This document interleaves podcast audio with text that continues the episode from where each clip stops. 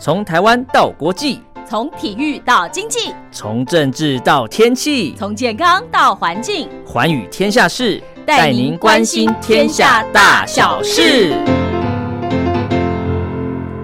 收音机旁的听众朋友，大家好，我是陈燕，又到了礼拜四、礼拜五喽。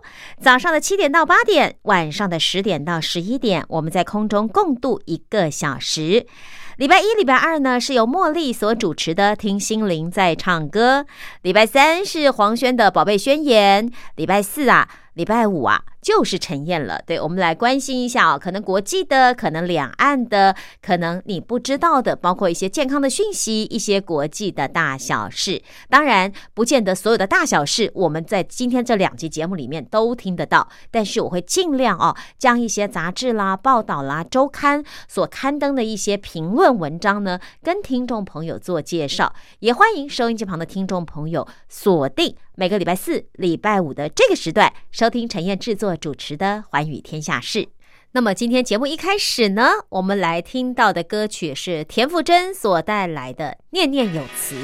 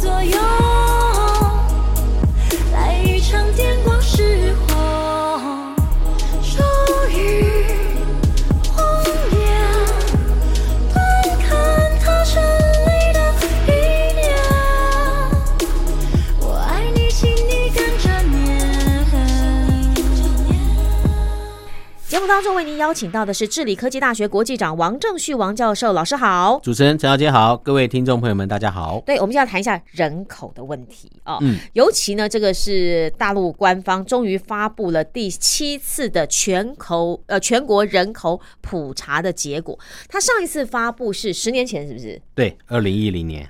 哎，可是它不只是十年前发布啊，它除了十年前，呃，等于是十年后在第七次发布之外，它整个发布的时间还晚了一个月。对，没错，就是它本来预估是在四月份了，对然后后来是在五月份，然后才公布了具体的数字啊。对，而且呢，它在这个公布的时候，好像英国的媒体也有。也有先发表，就说，哎，可能是人口什么有什么剧烈的变化之类的。当然，国家统计局立刻出来要打脸了。嗯可是一个月以后，我们就是等于五月份看到这个人口普查的数字，还是有很多的疑惑，以其实也有很多的征兆。我们接下来跟听众朋友好好讲一讲。好，首先我们来聊一下为什么要人口普查。其实它也是一个国家掌握这个全国的。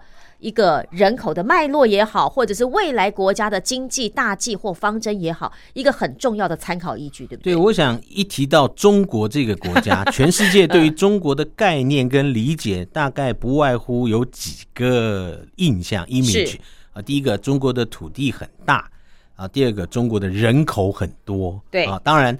这二三十年，大家看到的是中国的经济变强大，中国的军事不断的扩张等等啊，人口多一直是中国的一个标榜的一个特征。对，那么中国作为世界地球上人口最多的国家，已经超过好几个世纪了啊。那么事实上，中华人民共和国从一九四九年十月一号建立新的这个政权到现在。呃，已经经过了看一九四九年到现在超过了七十个年头了哈。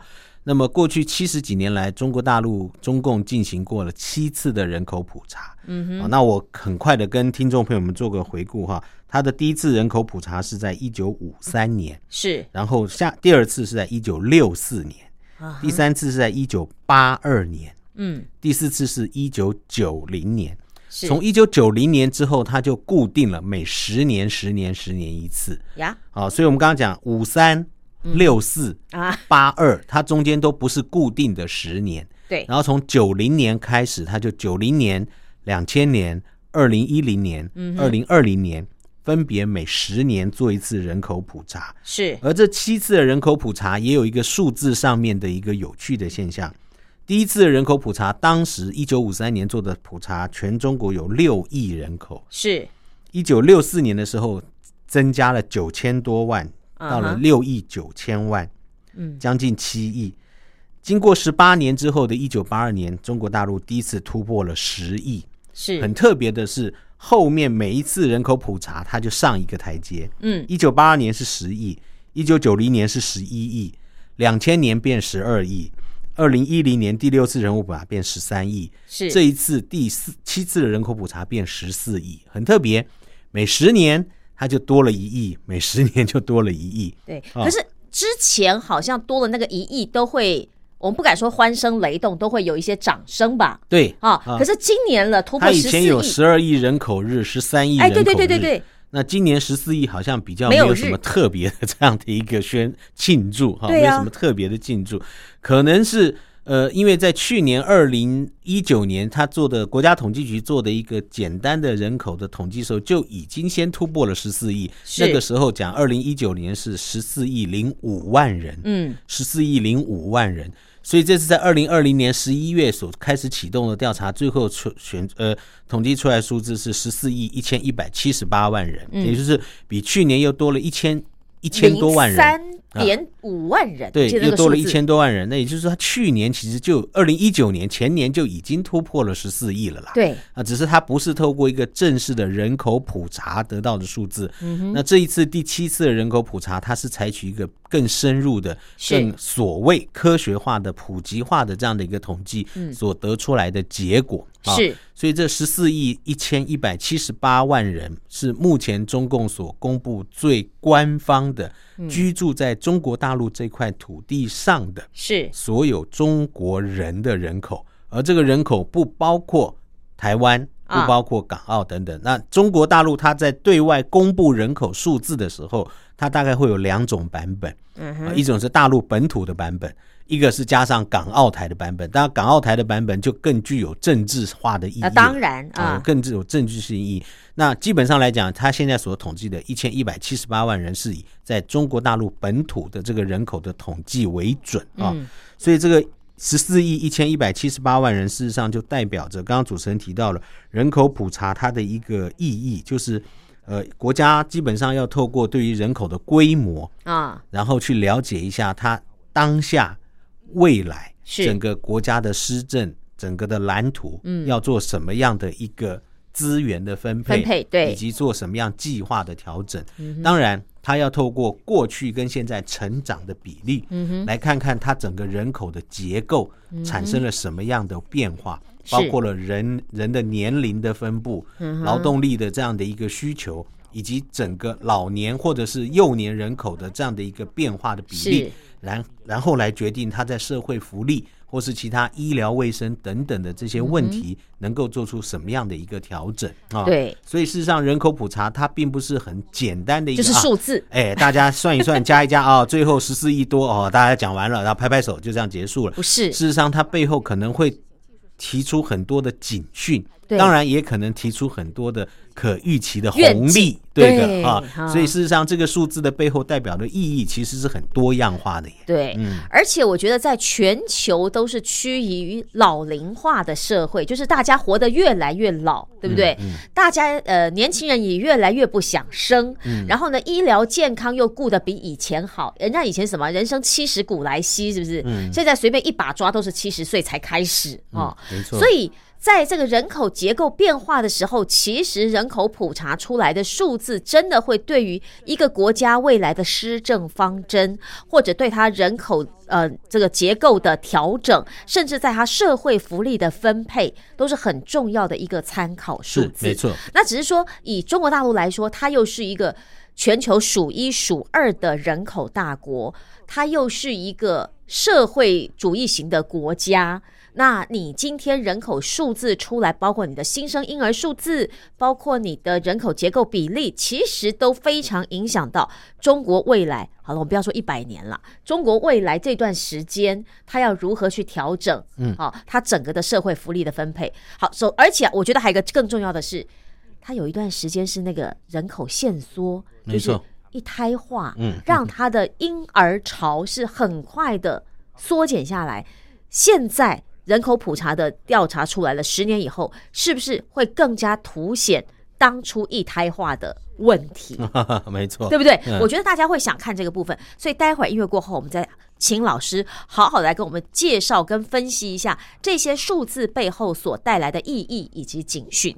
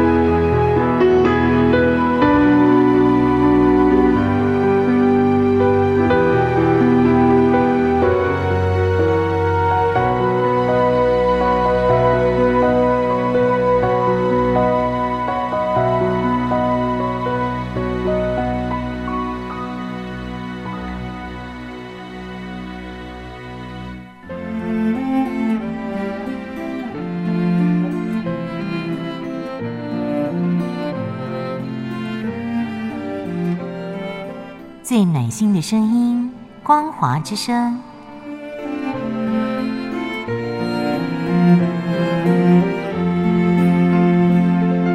短波九七四五千赫，六一零五千赫，中波七一一千赫，九八一千赫，八零一千赫，八四六千赫，温暖陪伴您。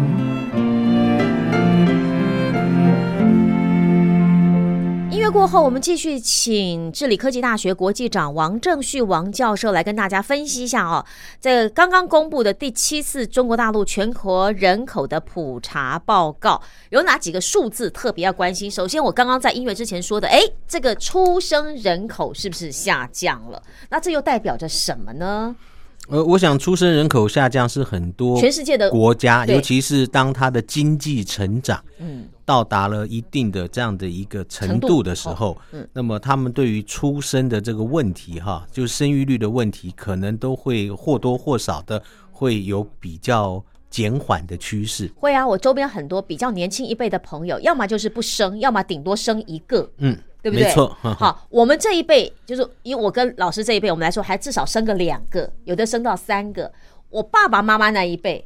你看，生更多，因为可能早年对于劳动力的需求，还有传统的这种，呃，对于多子多孙，对对，毛泽东说嘛，人多好办事嘛，对不对？那么再加上一个很重要，就是对于所谓的避孕或计划生育的那样的一个知识的普及度有差别。对，那当然还有一个很重要，就是早年对于养儿育女的那样的一个重视程度、培养的那种能力，跟现在又有所区别。那个时候都放养嘛。没错哈，所以事实上这种放下出孝子，生育率下降，其实跟一个国家的经济发展其实它有一个正相关的关系了啊，应该说应该说是一个逆相关，就是这个对，没错，经济越发展，生育率相对来讲会比较下降，这一点是一个常见的现象啊，常见的现象。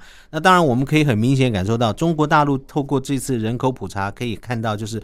城镇化的趋势是越来越明显，嗯也就是它的城市不断的在外扩，是农村的人口在减少。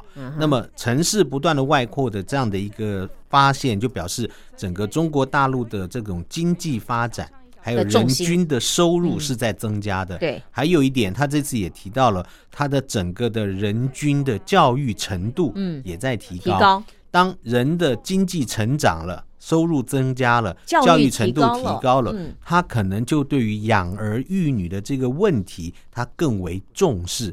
重视所带来的后果就是 他更为小心。小心，对，就是我如果有小孩，我会好好教育他。对，如果我没有办法，呃，认为给他一个很好的教育的未来的时候，我先对我自己好一点。对，所以我讲的更直接一点，就是重质不重量。对，早年可能重量。啊，现在可能更重植，所以大陆它也面对了这样的一个社会发展的人口的一个趋势，就是它现在人均的生育率是下降的哈，嗯，而且它下降的幅度是很明显的下降，也就是说，现在在中国大陆年轻一代的这些呃夫妻们，那么他们对生小孩的这个问题可能更为谨慎了。啊，当然，这个谨慎我们刚刚提到，除了是主观的因素以外，也有必须对客观环境的这样的一个观察。举个例子来说，如果今天这个社会当中对于养儿育女这个事情，他给予很多的福利，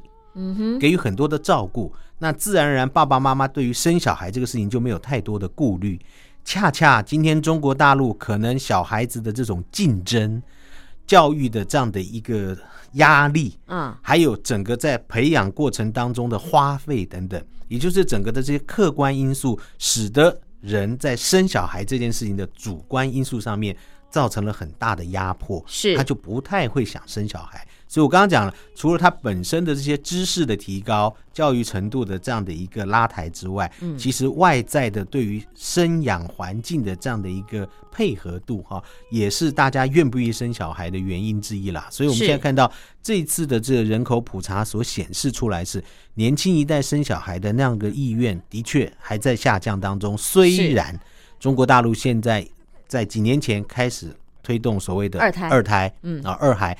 那我们也看到这次所公布出来数据，就新生儿啊，如果你是第二胎的新生儿，是。啊，那么去年呃上一次普查的呃前去年他们曾经做过统计，去年第二胎的新生儿大概占百分之三十，嗯，今年新生儿当中二胎占了百分之五十哦。也就是说，今年的新生儿当中，有百分之五十的小朋友是生第二胎的耶。对，那也就是说，他们都是比较上了年纪的，或者已经有了第一胎小孩的是夫妻。那另外的这百分之五十都是第一胎的小孩，对，都是比较年轻的夫妻。是，也就表示说，事实上这样的一个比例，也就是年轻的夫妻对于生小孩的比例，的确是在下降的。是，我不知道听众朋友可不理解我的意思。按理来说，应该第一胎要多一点，对，二胎少一点，就反而现在是二胎都快占一半了，是一胎才占了一半。对，而且跟他们自己的调查来说，就以上海来说，不到四分之一的女性她愿意生第二胎。那是啊，没错啊啊！你看这个数字，也就是说，事实上。这愿意生的人越来越少啦，就简而言之就这样。对，这主持人提到，就是我们刚刚在前一段提到，就是一胎化的后遗症嘛。是。那么前面因为生了一胎，然后对于那第一胎的小孩的那样的一个压力、关注以及投入等等，使得父母会觉得哇，生小孩实在太辛苦，养小孩很辛苦，小孩本身也很辛苦。对，虽然他们。没有办法去免除这种辛苦，但他还是要招揽这种辛苦。为什么？你必须要在这个生活，在这个环境当中生存啊！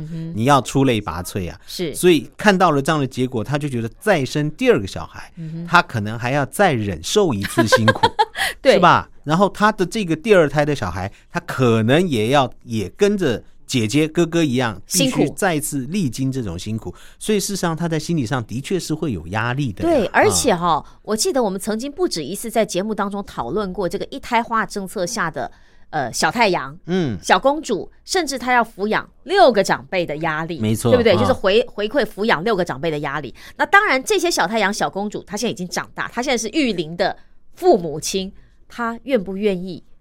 背这个压力，或者把这个压力传承下去。对呀，所以我们刚刚提到，就是他的这个整个成长过程，其实还有另外一个，我常常会提到，就是一胎化带来一个结果，就是对于传统中国亲属结构的破坏嘛。对，因为他没有旁系血亲，什么堂兄堂弟、表哥表姐。那对于上下代，譬如说他的舅舅阿姨是没有的，对。那望下他的外甥侄儿是也没有了，对对。所以这种传统亲属的关系的破坏，会使得他在整个的人际关系或者他的观念上面，他就不会觉得要有第二个、第三个，他就一个很是很正常的情况嘛啊。好，所以我们可以看到，就是大陆这一次的人口普查所体现出来的哈。人口出生率的下降，嗯哼，那么当然，我们从某种程度来看，它可以缓和中国大陆的人口压力，哦，可是某些人却不这么认为，他们认为应该要有一个非常稳定的、缓慢的这样的一个成长，那么这还会让整个的人口结构维持一定的数量，因为从经济学的角度来看，人口就相当于我们在这个画盘画饼，是啊，做蛋糕。啊，你这个蛋糕越小，自然而然你可能分分给的人就越少。那你人口多一点，然后在可运用的资源的有效调配之下，蛋糕可以做的越大越蓬松越好。对，可以分给更多的人吃，那么它总量基本上就会很可观啊。所以呃，这个人数的这个下降是我们看到的第一个大陆现在碰到的问题。那当然。这个问题也可能会影响到十年、二十年、三十年之后，嗯，因为现在已经有人在说，哎，中国大陆的人口红利是不是已经不见了？对，按照很多人口学家的估算了，就这一次的中国大陆，它在统计出来，就是可劳动力的这个人群，还是占一个相当可观的比例啊，就是可劳动的人群，也就是说，它的人口红利还没有完全的消失。所谓的人口红利，指的是当一个国家在成长过程当中，它运用它强大、庞大而廉价的劳动力，嗯哼，然后去制造出很多经济上的成果。那么这个就是所谓的人口红利。那我们可以看到，大陆改革开放四十年了，基本上它的人口红利做得非常非常的 OK 啊，呃，因为全世界都知道中国拥有的是庞大而廉价的劳动力。可是当时有农民工，没错。现在呢？现在我们就提到了两个问题，第一个。刚刚城镇化已经越来越明显，农民减少了，对，所以就没那么大量的农民工进城，对，对不对？还一点很重要，就是中国大陆以前有农业法，有农业税，是。早年有农业税，也是只要你是农民身份，不管你有没有田要耕啊，你都要交税。所以那时候很多人显然放弃了他农民的身份，反正我没有田耕，我干嘛要缴这个税？那么他就跑到城里面来工作。嗯那么自从他取消了农业呃农民税之后，农业税之后，哎，这些农民就不用缴税了。嗯哼，那他就很很愿意去恢复他农民的身份。反正进城讨生活不容易，又要比学历，吃的又糟，是对不对没错？收入又不见得好，然后随着他整个的区域经济的发展，原来沿海城镇的发展慢慢慢慢往中西部推，所以他原来那些本乡本土可能比较偏僻、比较落后的地方，慢慢慢慢嗯也开始要发展，也开始有道路了，啊有工业区了啊。那么，所以很多的这些外资本土的资资本也往中西部去设厂，提供了他们农民工当地的就业机会。那我干嘛出来跑那么远？对，好，所以我们可以看到这几年来，很多的台商、很多的外资，他们都非常感叹，他们最怕碰到就是过春节啊啊，因为一过年，他的这些农民工的这些工厂的工人们回家过年了，嗯，过完年之后不回来了，所以我记得前两年我们不是还讨论那些呃外资还得去拉车，有没有？是啊，就我载你去，载你回来。以前是不可能想象有这种待遇的，对，以前是我只要放出招工的那个红榜，嗯外面排多少人啊？没错而且我还看你的那个手指头稳不稳定啊。时间一到，我就把你这个农民工淘汰，因为后面排队的人太多了。对，哎，曾几何时 是所以你看现在很多的这些在沿海工作的这些农民工，他可能就回到他的家乡，发现，哎，我老家其实也有工作的机会嘛哎，，虽然钱少一点点，对，但是比起我在那边工作，我还要很多的开销。我住在家里，相对来讲钱少一点，我开销少，事实上还是而且过得去嘛。离家近，对啊，而且他可以跟家人常住在一起。对谁愿意离乡背井？那就算了，我就不去了。呃，所以我们刚刚讲第一个，它的这个红利啊，人口红利，就是它的劳动力可能也随着农民工的减少是啊，城镇化的增加，所以大家也开始抢人了啊啊，要开始抢工人了啊，所以这个劳动的这个红利、人口红利在这里就出现了一个很大的问题了拐点嗯啊。那还有一个就是，当然现在人口减少了，出生率下降了，那可能三十年、四十年、五十年之后，这一批人老了他可能老了，那基本上他的人数又减少了。啊，啊，可支这个支配的劳动力可能相对的也不是那么的充裕了。是。啊，所以这个也可能是现在当然看不到，嗯，可能三五十年之后这样的一个情况，可能会造成另外一波中国在劳动力上面的一个下滑。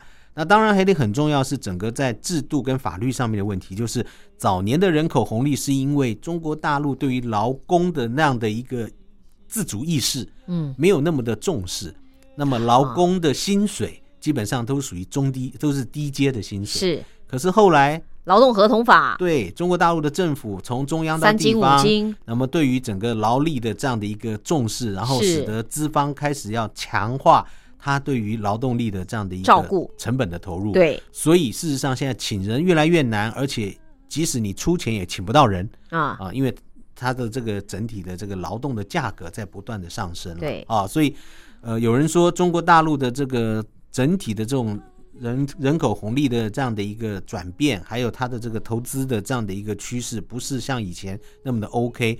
那么可以展现出来的明显结果就是产业会外移了。嗯哼，很多的厂商觉得中国不再是投资跟制造的天堂啊，嗯他选择到国外、到东南亚地方去，去取代中国大陆哈。所以从这次人口普查就可以明显的感受出来，就劳动力的这样的一个转变啊，那么将来也是中国大陆在整个的社会政策的以及他人力资源上面必须要讨论的一个话题了。对，啊所以你看，农民工已经说逐渐消失好了，嗯城镇化起来了。其实这同时，我还想到另外一个问题，就在东北省，嗯，没错，因为东北是以前的重工业区。老工业基地，嗯，对，然后当时就是因为老工业基地，后来不是因为荒废了吗？人口纷纷出走的情况之下，外流，对出走嘛，才有办法嘛。那现在这样子普查一下来，不是更惨？没错啊，我们可以看到，我记得以前大陆拍过一个连续剧，叫做《闯关东》。啊？闯关东的意思就是很多这个关内的人往关外去，所谓是的关外就是东北这个地方。嗯，关指的是山海关了，是是是就闯闯到关外去。然后其实那个时候，因为关内种种的这些战乱啊等等，嗯他们就选择了到关外去开垦啊，然后去工作等等，所以一时之间涌入了很多人潮到了嗯这个广大一百平一百万平方公里的东北地区去啊。那东北长年以来也因为它有比较丰富的矿产资源，还有它的土地很肥沃，是虽然它的纬度比较高，它的农作物一年只能一获，呃，可是基本上它可以养活很多人啊，因为它的这个土地很庞大、很广大。啊，那从应该是温家宝时代哈，胡温时代就开始提出一个口号，叫做重振老宫北的工业基地，哦，振兴老宫北工业基地，希望把宫北这些逐渐没落的。逐渐退化的这些工业能力，把它带动起来，嗯，带动起来。可是经过了十几年来的这样的一个推动，我们感觉起来就是东北它的那个发展，虽然了哈，十几年前我到东北去看，跟现在我去东北看还是不一样了，因为它的确城市化越来越漂亮等等。可是东北人他们自己还是觉得他们的平均的这种生活略有改善，但是没有很明显的跟其他。中国大陆这些长江中下游的城市来比，他们会觉得 没有很大的这样的，就是拉近差距的这样的一个情况，并不是很明显，还是有明显的差距。嗯，而且这个明显差距，刚刚主持人提到，更夸张的是，我们这次人口普查看到很多东北的城市的人口还是在减少，对下降当中，也就是它是在外流的。哦，我们看到我看到数据比较明显是抚顺哦，哦抚顺的人口。减少了 百分之十三，哇，百分之十三呢！我的天哪，这个数字是大城市哎。对，那当然，抚顺我知道，因为我去过抚顺几次啊。那抚顺因为它在整个的城市改变上面，呃，这个辽宁省现在希望把沈阳跟抚顺合并，合并啊，要把作为所谓的这个抚顺，它叫什么？我忘了它那个名字，就是要把抚顺哈跟沈阳合并。本来沈阳是省级城市，是地级市哈，是一级的这个地级市。那抚顺是属于县级市啊，就就二级城市了。那把它合在一起啊，所以省府它中间这个沈阳跟抚顺中间有一块连接的地带，慢慢慢慢就把它融合在一起。所以抚顺的这个人口就流向了沈阳。那我说，哎，那这样看起来沈阳的人口应该是增加，增加。结果不是。这次调查结果，沈阳的人口也减少了百分之三点多。那到底人跑哪儿去？你说抚顺减了十三，他沈阳减了三，那到底人跑哪儿去？对，所以我看到数字，我说人抚顺的减少可能是跑到沈阳来。对，可是显然沈阳也减少，那表示什么？表示这个东北还是外移了，是外移的。那表示整个东北的经济发展可能不如大家所预想的这么的好，可能还是觉得到外面去工作，去找找找活儿做，可能比较。OK 的哈，所以它这个外移的情况也表示，整个中国大陆在人均的这个分布上面哈，也是开始出现一些流动，而且部分的城市开始出现了一个外移的情况。那当然，这个城市的主事者就要有所警讯了啦。嗯，啊，你的人往外移，就表示你你是不是有什么事儿做不好？你的基础设施或是你其他的社会福利可能不如老百姓的需求，他可能就选择更好的地方去发展。对，这个是自然，就人民自然的选择啦，对不对？所以，可是，但从这当中也可以看得出来，就是说，当人口外移，或者是出生率下降，甚至是人口红利不在的时候，你要这个地方发展起来是很难的。对啊，所以，呃，未来的中国大陆，它就必须要做到更多方面的这样的一个社会福利的思考。我们刚刚还没有提到一个很明显的例子跟趋势，就是老年化嘛。我们待会可以好好聊，但是你看哈，就一个地方来说，如果说它的出生率已经下降了，嗯，呃，年轻的劳动力成长趋缓，然后呢，人口又外移的情况之下，相对于留下来的就是比较没有劳动力的，嗯，年长的，嗯，老人，对不起，我必须这么说，老病穷吧，可能都会比较连在一块儿。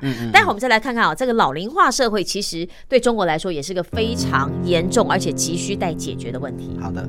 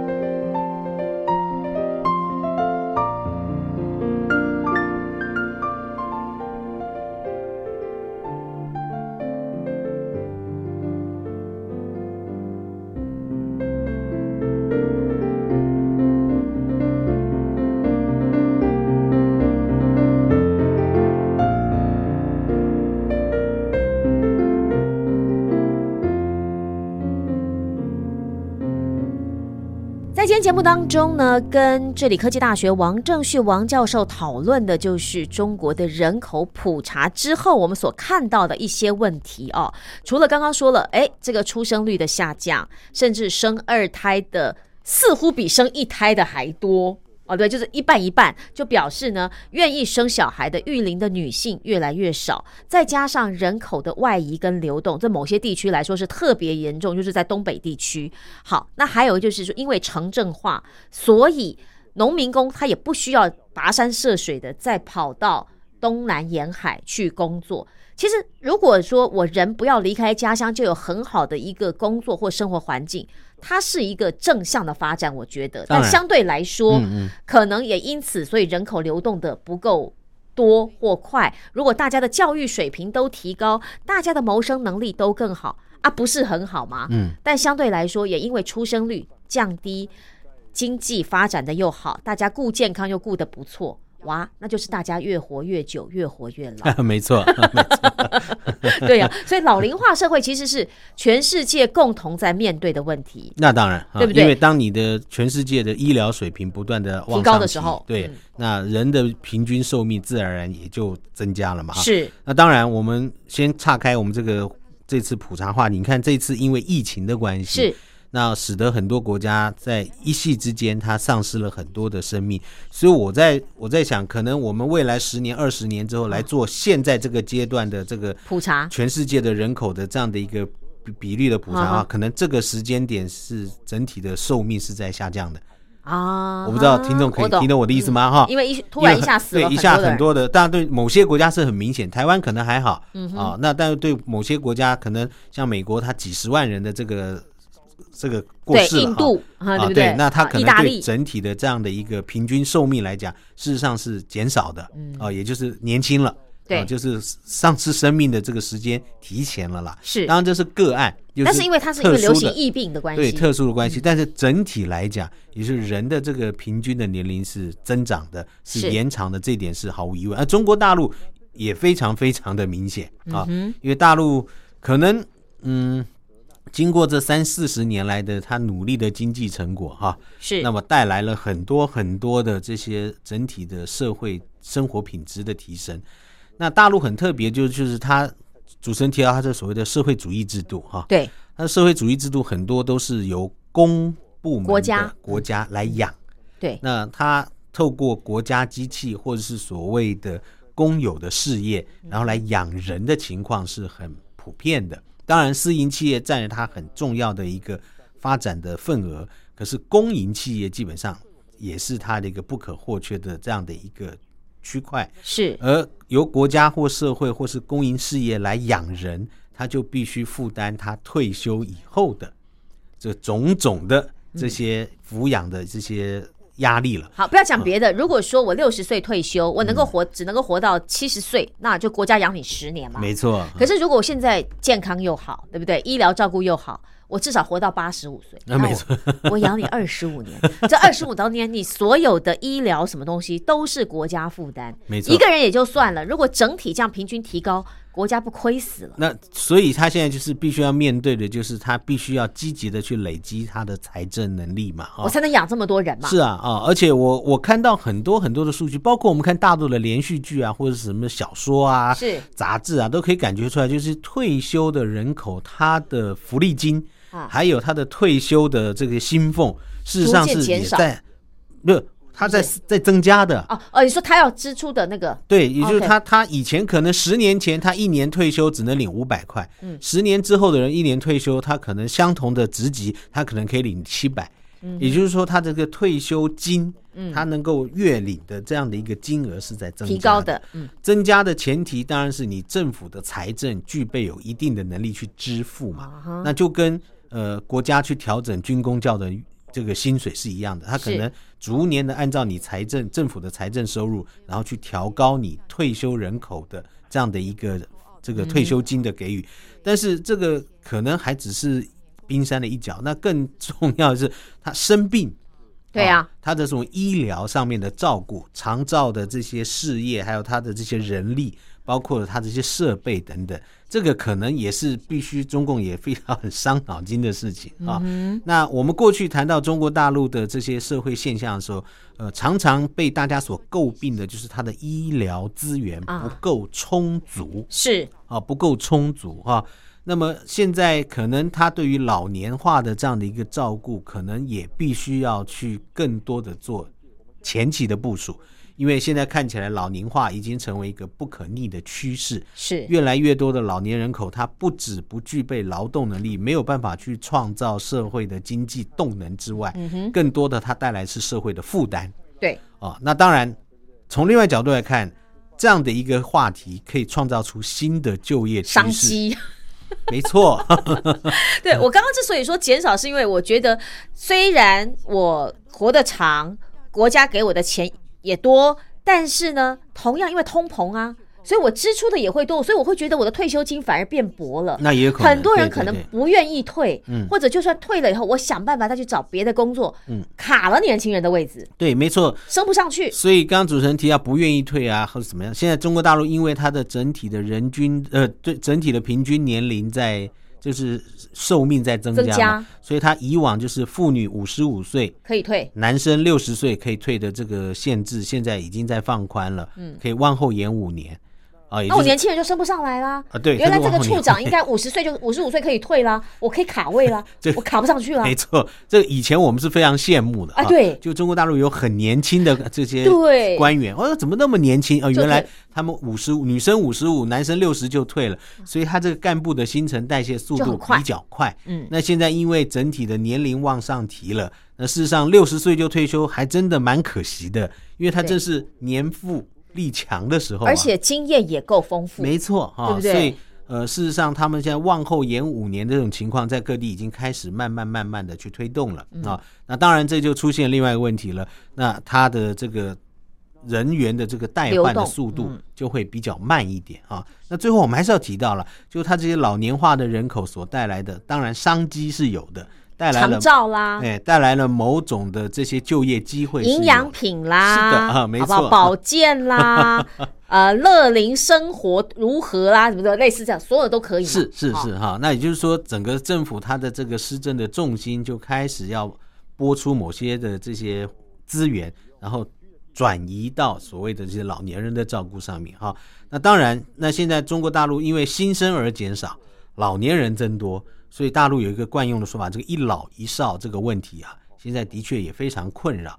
呃，希望老年人不要那么多，希望新生儿多一点。因为你新生儿少，代表未来的劳动力是少，劳动力少代表你国家的税收是少的。是的，没错哈。当然有人认为十四亿，你再少一点也少不到哪里去。对，怕什么嘞？你就算少个两亿，你有十二亿。那你还是世界上一等一的人口大国，对呀，所以你的人力是不会少的。有的人是这样子想啊，当然不对啦，不能这样子想，因为十四亿十四亿看起来很多，可是，一撒在中国这广大的土地上面，其实它也就撒下去了。而且以你生产力来说，它是一定的比例啊。啊，对，没错，对不对？没错，也不是十四亿都能做事，都不是都能做事啊！你十岁以前就要去劳动吗？你童工，好不好？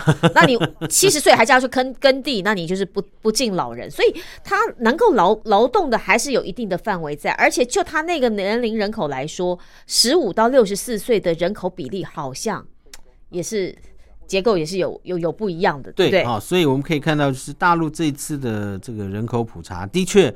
呃，它凸显出来中国大陆在人口政策上面的调整，诶，某些地方它已经产生了成果。就好，我们刚刚提到，就二胎啊，二孩啊，它的这个在新生儿的比例当中是增加了。那比方说，他当时希望推动人口增加的部分，诶，达到了某些程度的成果。对，可是，一胎第一个小孩的这个比例相对来讲没有得到一个比较明显的这个改变啊。那这个可能就是他要不断的去。想办法解决了，对的啊，就要鼓励年轻人要生小孩，但是年轻人愿意生小孩，你就必须把他周边的这些配套、配套，嗯，或者诱因，是把它做得更足一点，是让他对于生小孩的这件事情有更大的勇气，或者是更快乐的这个动力去生一个小孩出来。老师，你这样讲，我就想到说，我有个朋友，他生到第四胎哦，我们真的给他拍拍手，真的太厉害了。但是他说，其实他从生第三胎开始，因为他们有算积分，是，所以像你如果有三第三个小孩，而且小孩子年龄都在几岁以下，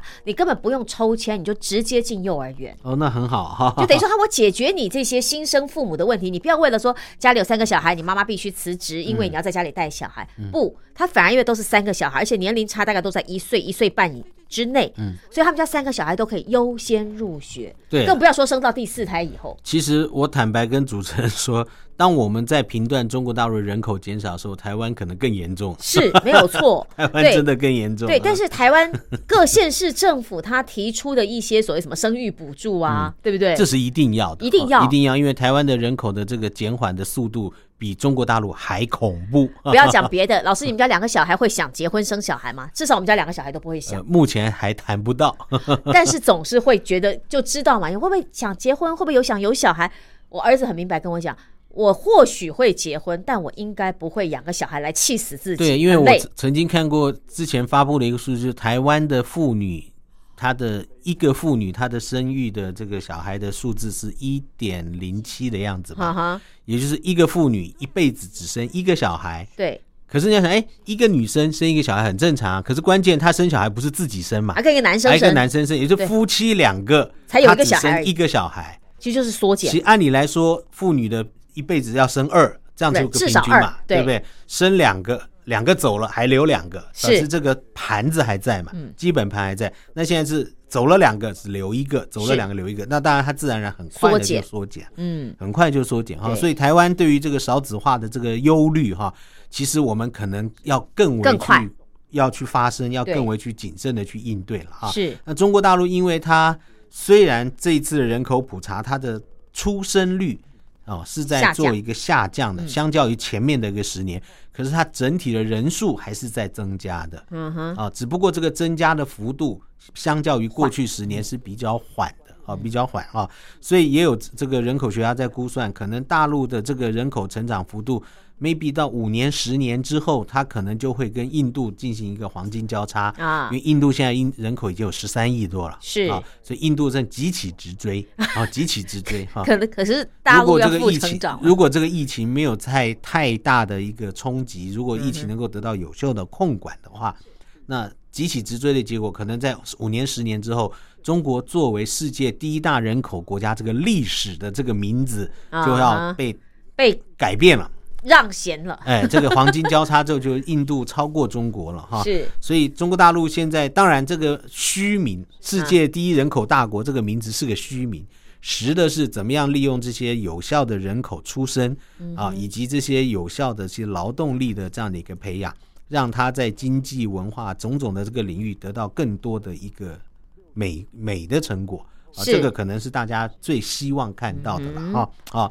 那但是我们也不得不去认同或者是肯定，就是中国大陆现在整体的人均的教育程度是在提高的，提高的，嗯。啊，文盲的这个数字是在减少的，嗯，那这个当然跟它整体的经济发展跟国家在教育投入上面，这个是有正相关的关系啊。那中共在这个部分，它也非常非常的强调啊，所以呃，台湾在这个地方，我们也必须要去作为一个借鉴，就是。